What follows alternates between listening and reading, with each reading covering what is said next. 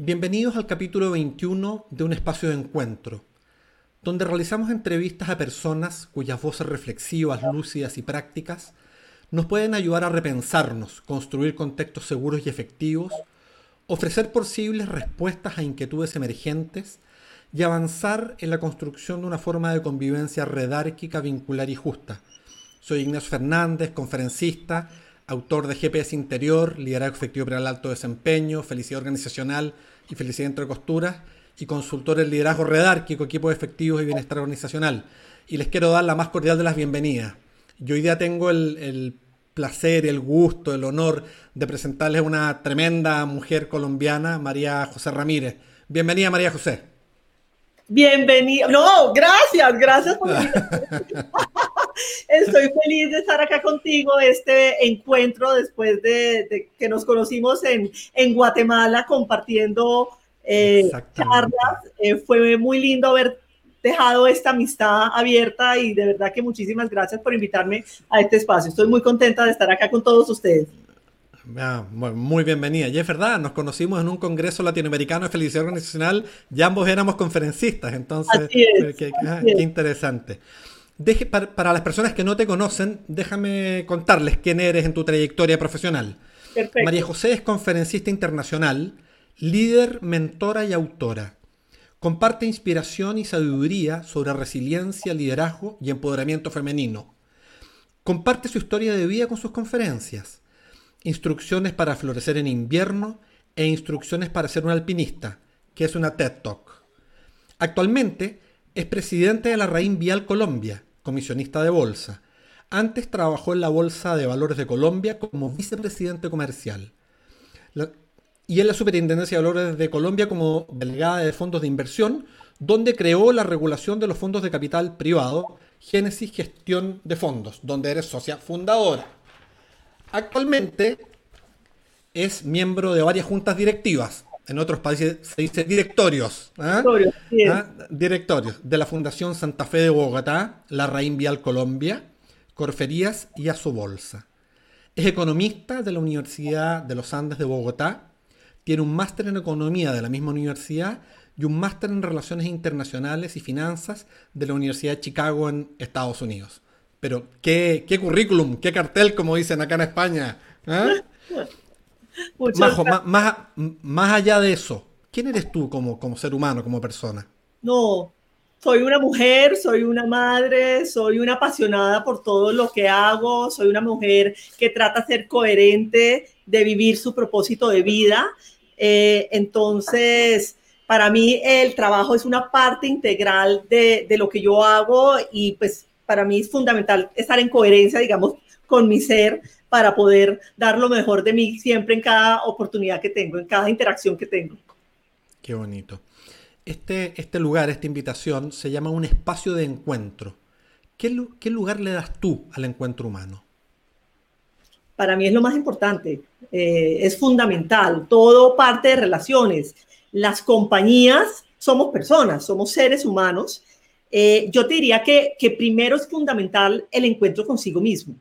Eh, y en la medida que nos logremos encontrar con nosotros mismos, que seamos en coherencia con los, nuestros valores, con nuestros principios, eh, con nuestro propósito de vida, pues vamos a poder tener unas interacciones con las personas que nos rodean. y es la base de todo, inclusive en este mundo virtual hoy en día de la conectividad, pues todo, este es un encuentro eh, contigo y todo es a, través de los encuentros. Entonces, para mí es algo vital, para mí todo el mundo es importante, para mí de todo el mundo puedo aprender algo. Eh, entonces, siempre estoy abierta a, interactuar con las personas, a aprender de ellas, a ser humilde eh, y, de verdad a generar buenos nexos, como por ejemplo contigo, que nos hemos visto pocas veces, pero se genera una relación muy, muy bonita. Entonces yo creo que esa es la vida, es la suma de inter, inter, interrelaciones, interconexiones eh, y, y es fundamental. Eso, y entender que en esas interconexiones uno tiene que generar el espacio para que aparezca el otro, ¿no? Que, que, central eso, ver al otro para que el otro aparezca. Oír al otro, porque muchas veces en esas interacciones, como que ya sabemos la respuesta y entonces no estamos oyendo a la otra persona, entonces eh, para mí fundamental oír y de verdad entender las necesidades del otro. Por ejemplo, en mi mundo laboral, eh, comercial, pues es fundamental entender las necesidades de las personas a las que le estoy eh, vendiendo productos financieros, pero también en el día a día y las relaciones, pues de verdad poder ver al otro, oír al otro y tener en cuenta al otro. Ya, ya te voy a hacer ahí unas preguntas de liderazgo de tu rol ah, de, presidente de la Reinvial Colombia. Cuando, cuando te invité a conversar, Majo, eh, me encantó porque estás por publicar un libro. Tu primer libro, Florecer en invierno, y que lo publicas la próxima semana. Así que cuéntanos, cuéntanos de qué se trata, cuéntanos cómo nace, cuéntanos su inspiración. Es, una historia larga, básicamente cuenta mi proceso los últimos casi que 20 años. Yo el 28 de abril del 2001, 19 años y medio, mi esposo estaba en perfectas condiciones, salió a montar en bicicleta, le dio un infarto y se murió. Entonces, ese instante para mí parte mi vida completamente. Hay un antes y un después. Inicialmente yo quedo devastada, destrozada, eh, sintiéndome absolutamente incapaz de salir adelante. Y en el libro narro de una manera absolutamente sencilla, abierta, eh, contando mis vulnerabilidades, mis miedos, mis angustias, eh, mis dudas, todo ese proceso hasta convertirme en la mujer que estoy acá sentada contigo eh, en este espacio de encuentro. Eh, y, eh, a lo largo de estos 19 años y medio he encontrado nueve herramientas. y yo lo que hago es compartir, primero, cómo fue que aprendí esa herramienta. Segundo, hablo un poquito, digamos, de ejercicios prácticos. Y tercero, hago unas preguntas para que las personas que quieran desarrollar esa herramienta, pues la puedan desarrollar. Entonces, primero es un, es, es un testimonio de vida, que lo cuento desde mi alma, de cómo fui capaz de atravesar el dolor, fui capaz de resignificar mi vida y fui capaz de, de la adversidad y del dolor, eh, poder eh, convertirlo en una oportunidad de mejora y convertirlo eh, en todo este proceso hasta llegar a la mujer que soy hoy. Bueno, yo me acuerdo cuando te escuché en Guatemala y escuché tu historia, yo quedé muy conmovido. Yo se me caían las lágrimas. Eh, eh, eh, fue, muy impactante. Entonces, que esa potencia, esa historia de tu vida esté vaciada, llamada esté vaciada como aprendizaje para los otros. Yo he tenido la posibilidad de, leer tu libro, entonces, qué bello como tu historia la transformas en patrones humanos de aprendizaje. Y aquí una pregunta que, que a lo mejor te puede parecer obvia. ¿Por qué lo titulas Florecer en invierno? Mira, la historia es la presentación original, eh, yo hago una primera presentación, pues yo, la historia es que tengo un problema de salud, eh, en ese momento me, encuentro muy sola, mi, esposo ya había muerto, entonces eh, yo le prometo a Dios que si mm, mm, permite, digamos, curarme de esa situación, que yo empiezo a compartir mi historia de vida. Y en ese momento hago una primera presentación que cuando se le muestro a mi hijo, que es diseñador, me dice, mamá, está horrible, está fatal. Entonces él me ayuda a, cambiarlo totalmente, digamos, con base. Y ahí surge una flor. Eh, y en la presentación, no sé si te acuerdas que yo, la, flor empieza toda gris y empieza poco a poco como a iluminarse los colores de la flor. Eh, y al final, pues es florecer y, y, además es como un símil muy bonito. Una persona que tú también conoces, que es eh, Andrés Aramburo, fue la persona que cuando le mostré la presentación, antes se llamaba el arte de cultivar la resiliencia, porque en última, pues lo que hablo es de la capacidad del ser humano de, sobreponerse a la adversidad y salir fortalecido. Eh, y él, él, es el que me regala el, el título de instrucciones para florecer en invierno, pero que ya en el libro queda florecer en invierno. Entonces, sí es, para mí el invierno es esos momentos de adversidad, eh, de frío, de angustia, de miedo, de pensar que no somos capaces de salir adelante. Eh, y lo que estoy convencida es que cada uno tiene las herramientas, la capacidad, el potencial, pero hay que hacer la tarea. O sea, mi tarea ha sido 19 años y medio, ha sido un proceso largo, eh, pero si uno se pone en la tarea y uno toma la determinación, y ese es, ese es el primer aprendizaje, toma la determinación de que va a salir adelante, eh, cuando yo la tomo, en ese momento yo no sabía ni cómo ni cuándo, eso pasa a los seis meses de muerto mi, mi esposo, pero en ese momento inicio el, el, camino, ¿no? Eh, Lao Tzu dice, el, un viaje de mil millas arranca con el primer paso, entonces ese primer paso es, es fundamental tomarlo. Bueno, a mí me gustó mucho. Uno de los capítulos de tu libro se llama La potencia de una determinación, una acción a la vez. ¿Qué es, lo que, es lo que estás contando? ¿Qué es lo que estando aquí? Y hay un tema que es fundamental, eh, Ignacio, y es no basta con tomar la determinación, porque tú puedes quedarte en la cabeza diciendo, sí, quiero hacer esto, pero es diariamente qué pasito empiezo a tomar para efectivamente avanzar en la dirección de la determinación que tomé. Entonces, no es solamente tomar la determinación, eh, sino es paso a paso, acción por acción, así sea minúsculo, empezar a avanzar para salir adelante. De, estas herramientas, Majo, que yo sé que son nueve, ¿cuáles son, ¿cuáles son las dos o tres que a ti te parecen así esenciales? Yo sé que son nueve y, hay, hay una fase y hay una lógica, pero si uno pudiera decir para mí, las tres herramientas principales que me han permitido convertirme en la mujer que soy hoy son? Mira, eh, hay una que es la número dos, ya les mencioné la primera, la segunda es la capacidad de elegir. A cada instante podemos elegir cómo enfrentarnos a una situación, cómo vivir una situación. Y básicamente lo que yo digo es que podemos simplemente reaccionar. Por ejemplo, eh, acá está diluviando en Bogotá, no sé si ven y oyen los frenos. Se ve, eh, puedo estar, qué mal genio, está lloviendo, tengo frío, o es lo que hay y elijo, pues simplemente tomar lo externo como un dato y, y, actuar, digamos, positivamente a todo lo que me está pasando. Y realmente esto es un tema que además es difícil porque no es una sola momento, una elección. Eh, a veces, por ejemplo, nos pasa que eh, tenemos varias cosas en el día que nos angustian o que en un tráfico o que nos mojamos y por ejemplo llegamos a la casa y están nuestros hijos y les gritamos y ahí estamos simplemente como reaccionando a todo lo que pasó en nuestras vidas, pero no estamos eligiendo cómo queremos actuar. Y yo creo que sí es fundamental en cada instante y yo creo que ahí está la libertad. Eh, hay un libro que a mí me gusta mucho que es el de Víctor Frankl, que es el, el hombre en sentido de vida, que es una persona que vive el, eh, lo peor, pues algo terrible, que es que le toca estar con, los, él era judío en un campo de concentración y él toma la determinación que él iba a salir para poder escribir ese libro y dice que lo, lo último, último que uno pierde es esa capacidad de elección. Entonces yo te diría que esa es una herramienta fundamental. Hay una segunda que es muy importante y es persistir. Ninguna de mis otras ocho herramientas la vamos a lograr en la vida si lo hacemos una sola vez. Eh, y, parte, digamos, de lo que yo muestro en el libro es que esto es casi que una vida, o sea, 20 años, casi que 20 años.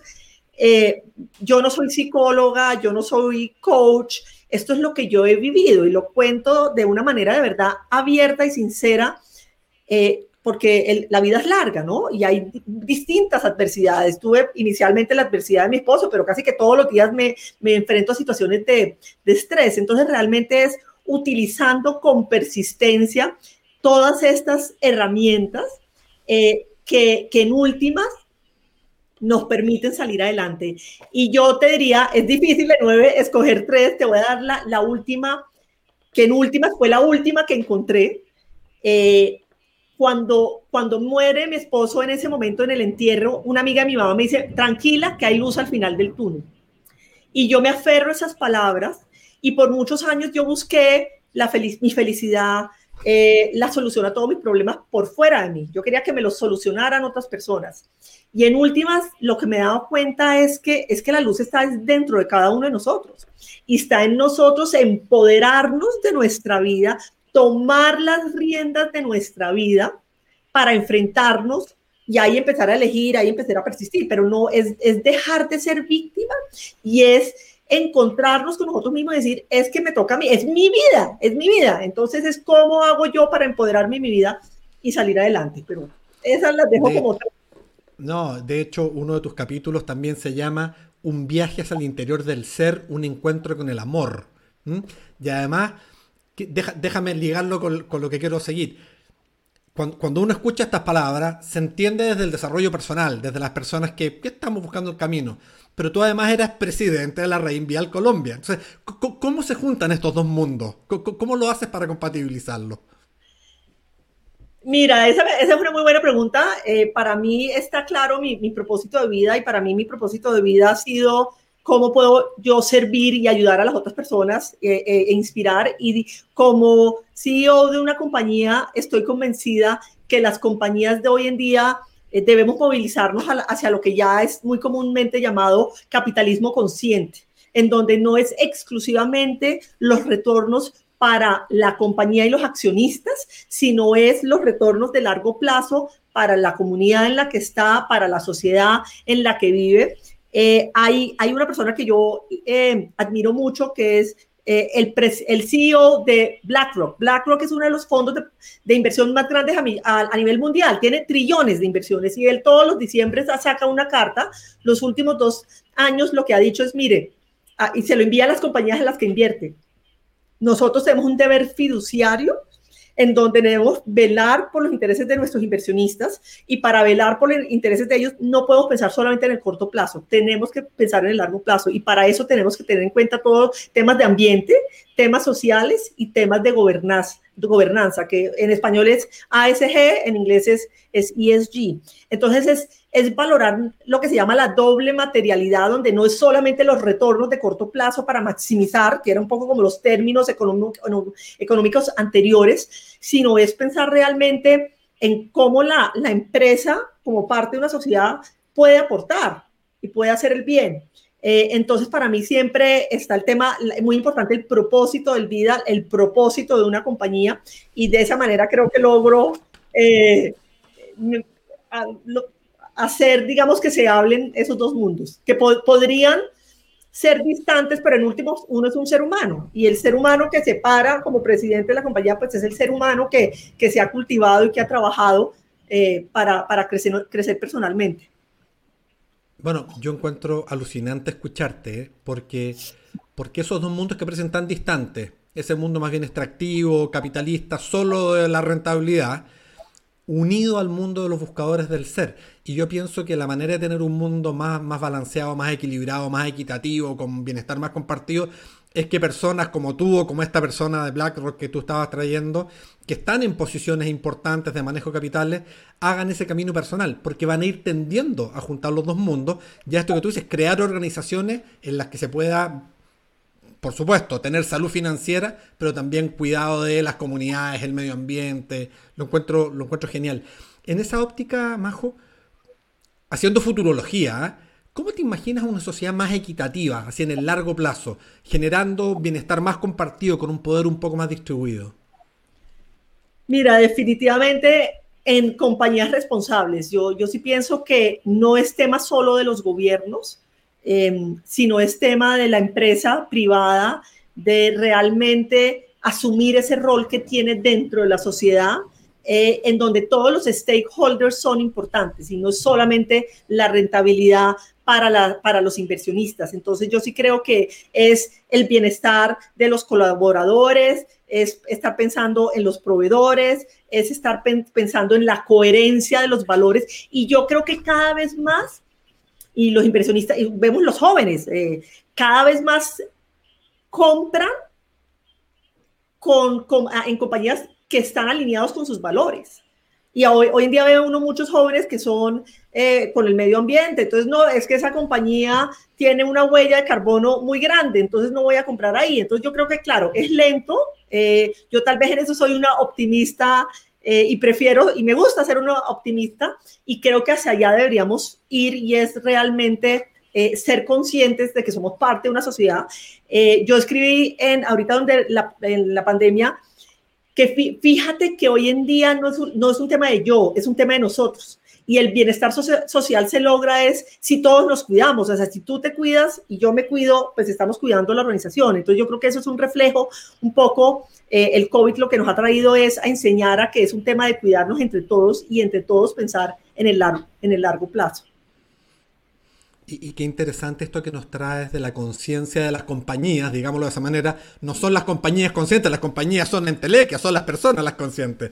Pero, pero, pero esta, esta conciencia esta conciencia de que sin legitimidad social de las empresas, sin paz social, sin, sin comunidades más tranquilas y con este consumidor y este cliente más consciente, se, puede, se puede cumplir el negocio. Mira, acá hay una persona que dice eh, que te encuentra toda la razón que el servicio y la búsqueda del ser el único camino para salir del lugar donde estamos ahora. ¿Mm? Qué bonito. Totalmente cuando, Cuando yo escuché tu, cuando yo escuché tu conferencia, Majo, impactó mucho eh, a ver, ya te dije que yo estaba al borde de las lágrimas, pero me impactó mucho tu impacto en las mujeres. Y, sé que uno de los temas que a ti te, te, conmueve, es importante, es el liderazgo femenino, el empoderamiento femenino. Cuéntanos qué significa, cómo lo ves. Mira, eh, hoy en día hago parte de un grupo de mujeres acá en Colombia que se llama Women in Connection y estamos trabajando en pro de la equidad de género. Eh, y en este camino me he dado cuenta que muchas veces desde la educación y inclusive socialmente hay una cosa que se llama sesgos inconscientes, eh, micromachismos. Las niñas desde muy jóvenes, desde chiquitas, ellas quieren, sueñan con hacer cualquier cosa, pero después le empiezan a regalar solamente muñecas y que una cocina y para barrer y, se les va como limitando eh, las, las, digamos, sus sueños de dónde pueden llegar a ser. Yo creo que esos sueños es fundamental. Entonces, parte de lo que yo sí quiero hacer eh, es, en la medida que he logrado romper techos de, de cristal, es demostrarle a la mujer que se puede que se, en la medida que se empodere de su vida, que tome las riendas de su vida, eh, que, que, tome, use role models, puede ser un poco más difícil, pero, pero se puede salir adelante. Y realmente yo sí estoy convencida que, que un mundo con más equidad de género, de género la, eh, se, suma. Eso eh, va a generar, digamos, inclusive económicamente está demostrado que compañías donde en las juntas directivas se incluye un mayor potencial de, de mujeres, un mayor número de mujeres, pues van a tener mayores retornos e ingresos en el mediano y en el largo plazo. Entonces, sí, para mí el tema de, empoderar a las mujeres, de ser un role model, de, demostrarles que sí se puede, pues es algo que, que, hace parte de mi propósito de vida. Qué bonito. Además, eh, a, a, mí me gusta hablar mucho de la integración de la función femenina y la función masculina en cada uno porque hablar de hombre-mujer es una separación que yo entiendo que existe y, yo, y hay que trabajar por la equidad de género y yo soy ahí, pero de los, de los primeros. Pero también es interesante porque lo que pasaba 20 años atrás es que algunas mujeres para ascender se masculinizaban.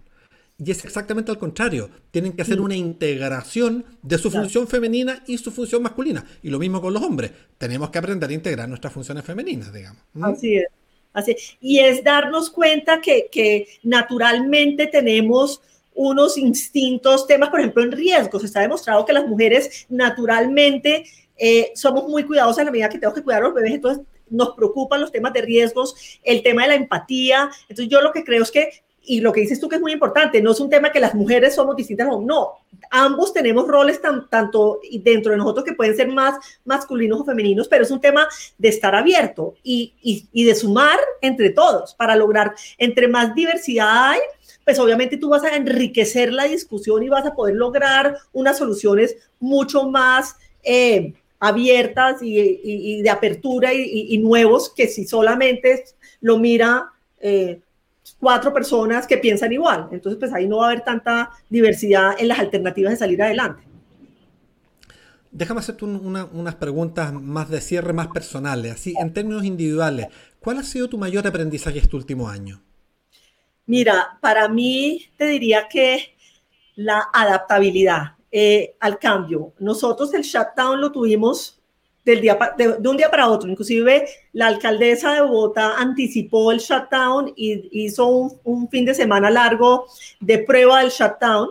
Pero nosotros, la compañía afortunadamente es una compañía chilena, en la Reinvial, en afortunadamente estábamos muy preparados desde el punto de vista tecnológico y nosotros al día siguiente casi que teníamos un 50% en la casa y a los tres o cuatro días teníamos al 95% en la casa. Entonces, para mí ha sido un tema de adaptabilidad. Yo creo que uno de los valores y de las características que tenemos que tener los seres humanos en este momento, que es fundamental, es ser capaces de adaptarnos rápidamente. Y otro tema que para mí fue fundamental es volver a lo esencial. Me di cuenta de una cantidad de cosas superfluas en gastos, en, actividades que hacía y es, es volver a lo importante, ¿no? Es a la familia, es a las relaciones, es, es a lo que de verdad vale. Eh, yo, yo diría que ese fue otro aprendizaje muy bonito para mí, una oportunidad de acercarme a mi hija. Mi hija la tuve acá, ella vive en Nueva York, ya se volvió, pero de poder volver a compartir con ella, de estar pendiente de mis papás, eh, de poder también ser solidario. Yo, yo doy gracias a Dios que sigo teniendo un trabajo, eh, sigo teniendo unos ingresos, entonces, bueno, yo estoy en una buena posición, entonces, ¿cómo puedo ayudar a los que, a los que me rodean? Entonces, yo te diría que, que ahí estarían mis aprendizajes de este año. Qué bonito, ¿no? La, flexibilidad, la conciencia de los otros, ¿no? El nosotros, como dijiste hace un rato, y ser coherente con ello. Cuéntanos del lanzamiento de tu libro. ¿Cuándo va a ser? ¿Cómo va a ser? ¿Dónde podemos comprar tu libro? Cuéntanos de eso. Bueno, muchísimas gracias. El libro lo voy a sacar por Amazon eh, y sale el 24 de noviembre, de noviembre, o sea, este martes. Ahora. La idea es, sí, ya, la próxima semana, la próxima semana. Entonces, la idea es que María José Ramírez, Florecer en invierno, en Amazon lo van a poder adquirir a partir del 24 de noviembre. Qué bonito. Yo lo recomiendo, lo recomiendo intensamente. Te quiero invitar una, eh, a, a una idea que te parezca significativa. Yo creo que esta idea ya la mencioné, pero, pero para mí en mi vida ha sido fundamental y es darnos cuenta que tenemos una vida. Esta es nuestra vida y está en nosotros hacer, sacar lo mejor de nuestras vidas. Y podemos quedarnos en la queja, podemos quedarnos en qué mala suerte, podemos quejar, quedarnos quejando, quejando, quejando, esperando que otros eh, o nos pidan perdón o, o nos ayuden. Y ahí estamos dejando pasar la vida. Y, realmente lo que yo los quisiera invitar es a que, a que tomen la determinación de que no es mi vida y voy a sacar lo mejor y hacer lo mejor de ella y yo me voy a responsabilizar de salir adelante. En, el libro cuento una anécdota de una capacitación y, y, al final las últimas palabras de la persona fueron hoy es el resto del día, eh, hoy es el primer día del resto de tu vida. Hoy es el primer día del resto de tu vida. ¿Qué vas a hacer con él? Entonces, a cada momento es bueno, lo que pasó, pasó hay que lograr hacer un cierre, pero de aquí para adelante, ¿qué voy a hacer? ¿Cómo voy a hacer que mi vida de verdad valga la pena? ¿Cómo voy a hacer para... Eh, yo pienso que en el momento de morir, yo soy católica, pues vamos a hacer un proceso de reflexión y, poder decir, ¿sabes qué? Valió la pena, ayudé, serví, eh, hice el bien. Entonces, pero, pero está en cada uno de nosotros tomar las riendas de su vida. Qué bello. ¿Hay algo que no te haya preguntado y que te gustaría que te preguntara? Ay, esa no me lo estaba esperando, pero no. estaba esperando.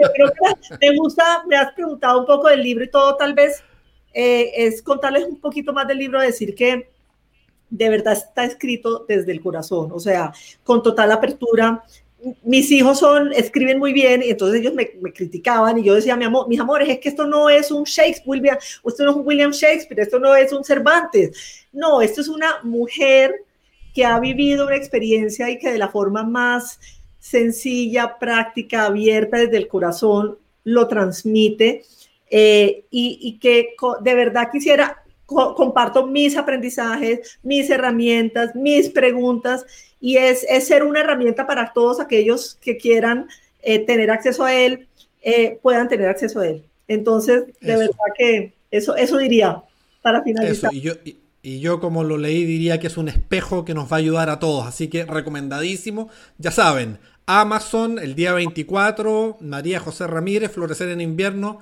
ahí hay que estar, ahí hay que estar comprándolo. Muchísimas Majo, te, te, agradezco enormemente tu presencia, que, que, que, hayas aceptado mi invitación a este espacio de encuentro y, y, te deseo lo mejor. Mil gracias, Ignacio. Un placer volverte a ver. Espero que pronto nos podamos ver personalmente, porque el abrazo, eh, mejor dicho, lo virtual acerca, pero, pero queda faltando el abrazo físico. Entonces, te, te mando desde acá un fuerte abrazo a todos ustedes que nos están viendo también. Un fuerte abrazo y muchas gracias. Un abrazo, Majo. Que vaya todo muy bien. Muchísimas gracias. Bye, bye. Chao. Chao. Chao, chao.